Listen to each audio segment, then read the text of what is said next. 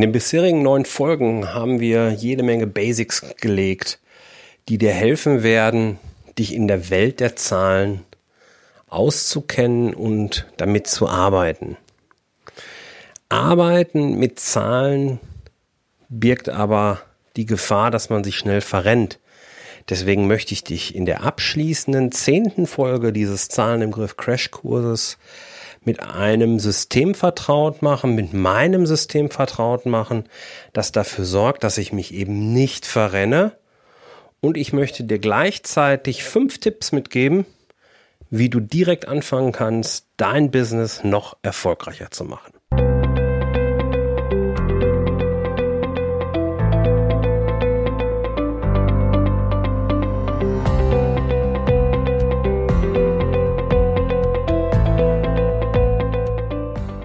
Herzlich willkommen bei deinem Zahlen im Griff Crashkurs, dem Podcast für Selbstständige und Unternehmer, die einen knackigen und hochwertigen Einstieg in die Welt der Finanzen suchen.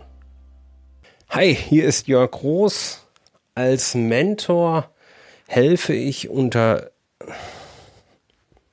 als Mentor unterstütze ich Selbstständige dabei, ein Business mit Gewinn aufzubauen, das sie dann in einem nächsten Schritt zu einem Unternehmen weiterentwickeln können, das auf Gewinn programmiert ist.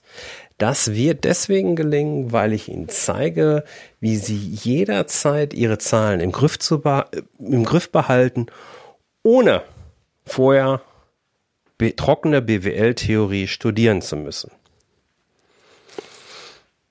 Ja, das Arbeiten mit Zahlen, das birgt eben diese Gefahr, und wir hatten das schon in der Kennzahlenfolge beim letzten Mal, dass man sich schnell verrennt. Deswegen ist es wichtig, den Fokus scharf zu halten und genau zu wissen, womit will ich arbeiten und was darf ich aus dem jeweiligen Instrument auch erwarten. Was ist ganz konkret nun meine Empfehlung für dich, wie du arbeiten solltest? Lass uns mal zunächst mal die Instrumente durchgehen, die du brauchst.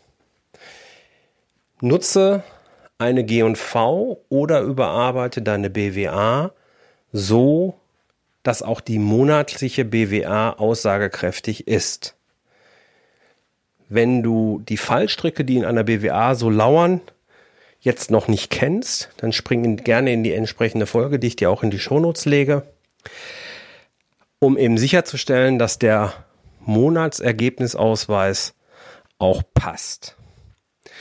Dann musst du schauen, ob du mit einer Bilanz arbeiten möchtest, weil du vielleicht auch die entsprechenden Kenngrößen äh, schon erfüllst oder ob du dir eine sogenannte All-Time G&V aufbaust, ähm, die halt eben dir auch zeigt, wie erfolgreich dein Business insgesamt ist. Mir ist diese langfristige Perspektive jedenfalls sehr, sehr wichtig dann solltest du für dich eine Cashflow-Rechnung drin haben, einen Liquiditätsforecast, der mindestens für die nächsten sechs Monate ausgelegt ist. Besser noch zwölf Monate. Das Ganze wird angereichert durch einen Finanzplan, der im Prinzip deinen Weg vorgibt, wie du dir deinen Gipfelsturm so vorstellst. Und damit das im Alltag möglichst einfach zu handeln ist, brauchst du deine drei bis fünf Top-Kennzahlen. Das könnte jetzt also sowas wie eine Zusammenfassung sein dessen, was wir in der letzten Zeit gehört haben und erarbeitet haben. Wie arbeitest du jetzt damit? Du machst eine Analyse.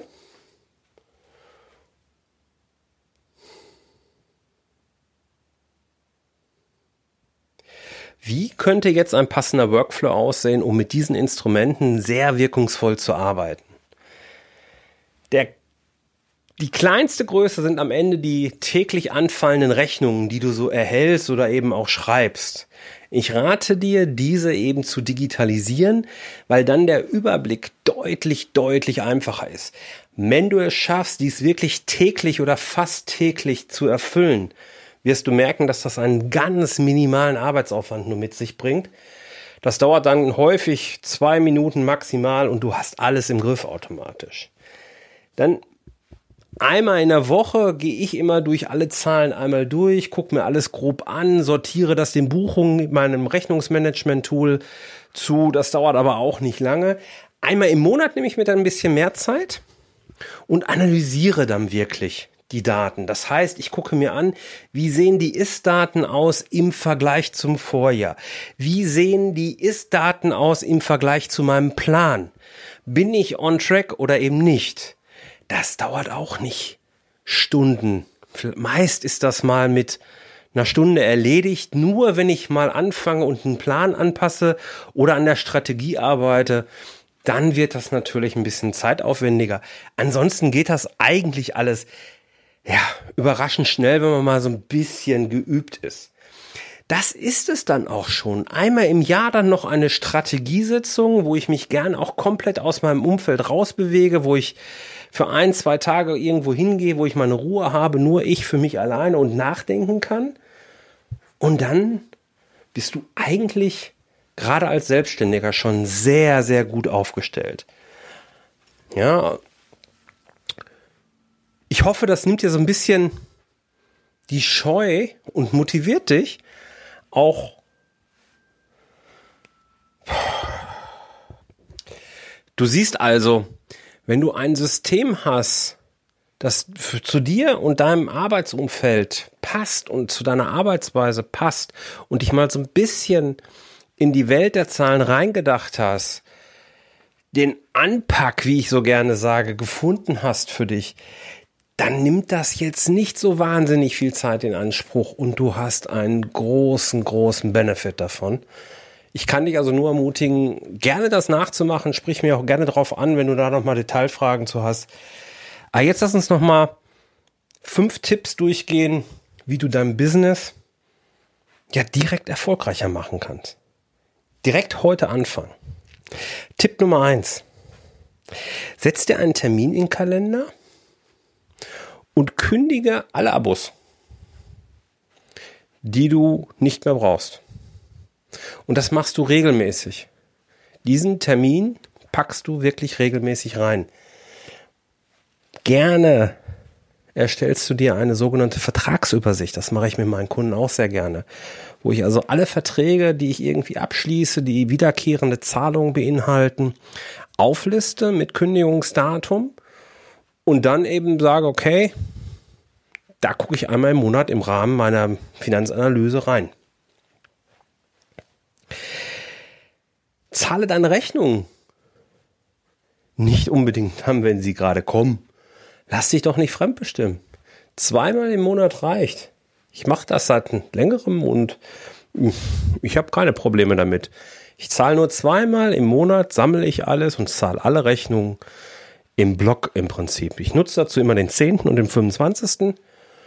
Da habe ich meistens, habe ich ja sowieso 14 Tage Zahlungsziel und dann ist das wunderbar und es geht deutlich schneller, als wenn ich mich jedes Mal neu in mein Online-Banking einwählen muss. Das ist super, das kann ich dir nur empfehlen.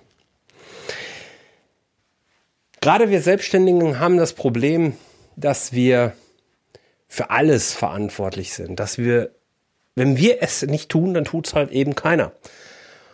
Und deswegen ist es wichtig, dass wir den richtigen Fokus behalten und finden. Und was ich jetzt damit meine, ist, fokussiere dich auf deine einkommensproduzierenden Maßnahmen und Aufgaben. Also all das, womit du Geld verdienst. Da fokussiere dich hin. Und alles andere muss hinten anstehen. Weil das ist das, was am Ende Brötchen bezahlt und nicht die schöne Webseite. Die hilft, aber sie zahlt keine Rechnung. Das ist eine Lektion, die durfte ich auch lange und schmerzvoll durchaus lernen, da gerade im Übergang zur Selbstständigkeit den richtigen Fokus zu behalten.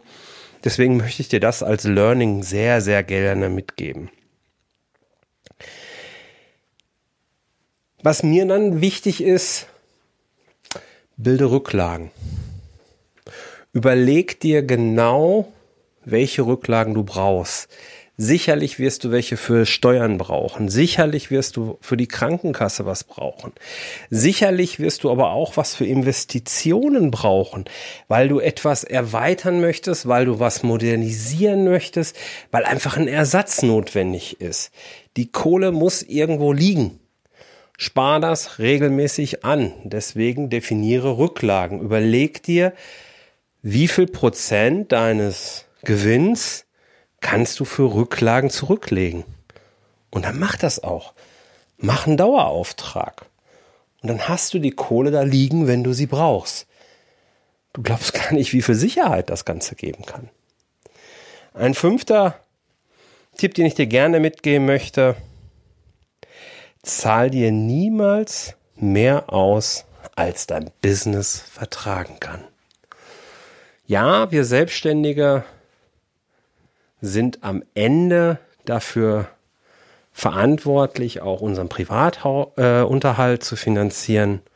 Aber wir betreiben eben auch ein Business und dieses Unternehmen braucht wirklich Puffer, damit auch mal was passieren kann. Egal wie gut dein Business so läuft, es werden Tage kommen, die werden scheiße.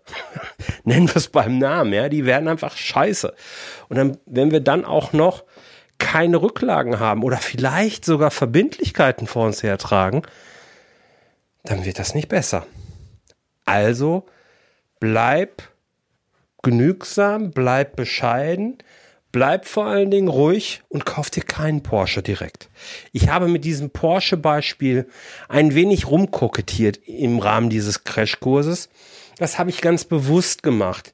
Das habe ich gemacht, weil der Porsche der sollte sich so ein bisschen in deinem Kopf auch einprägen. Ich habe nichts gegen Porsche, ich stehe der Marke komplett gegen neutral gegenüber und ich freue mich auch für absolut jeden, der sich einen Porsche erlauben kann. Nur bitte mach nicht den Fehler, direkt am Anfang, nur weil du vielleicht mal ein gutes Jahr hattest, dir einen Porsche zu gönnen, wenn es vielleicht auch ein Golf oder so gereicht hätte und ein Jahr später hast du kein Geld mehr, um Butterbrot zu kaufen. Das ist die Aussage dahinter. Und deswegen kokettiere ich so ein bisschen mit diesem Porsche-Beispiel hier. Kauf ihn dir erst, wenn du wirklich genug Kohle auf dem Konto hast und dann genieße ihn auch richtig, weil ist natürlich ein geiles Auto, auch wenn ich selbst nicht fahre. Ich hoffe, das war jetzt eine schöne Abrundung für dich, wo du noch mal einiges hast mitnehmen können, wie du mit deinen Zahlen arbeiten kannst ähm, wie mein Workflow auch ein Stück weit aussieht, damit zu arbeiten. Nochmals die Einladung eben auch, wenn du eine Schritt-für-Schritt-Anleitung suchst, wie du wirklich ins Handeln kommst, dann geh auf jörg-roos slash, äh, Quatsch, dann geh auf jörg-roos.com slash Einsteigerkurs und mach dort mit bei meinem kostenlosen Einsteigerkurs. Hol dir meine Tipps, Stell dich meinen Aufgaben und stell mir im abschließenden Gespräch gerne all deine Fragen.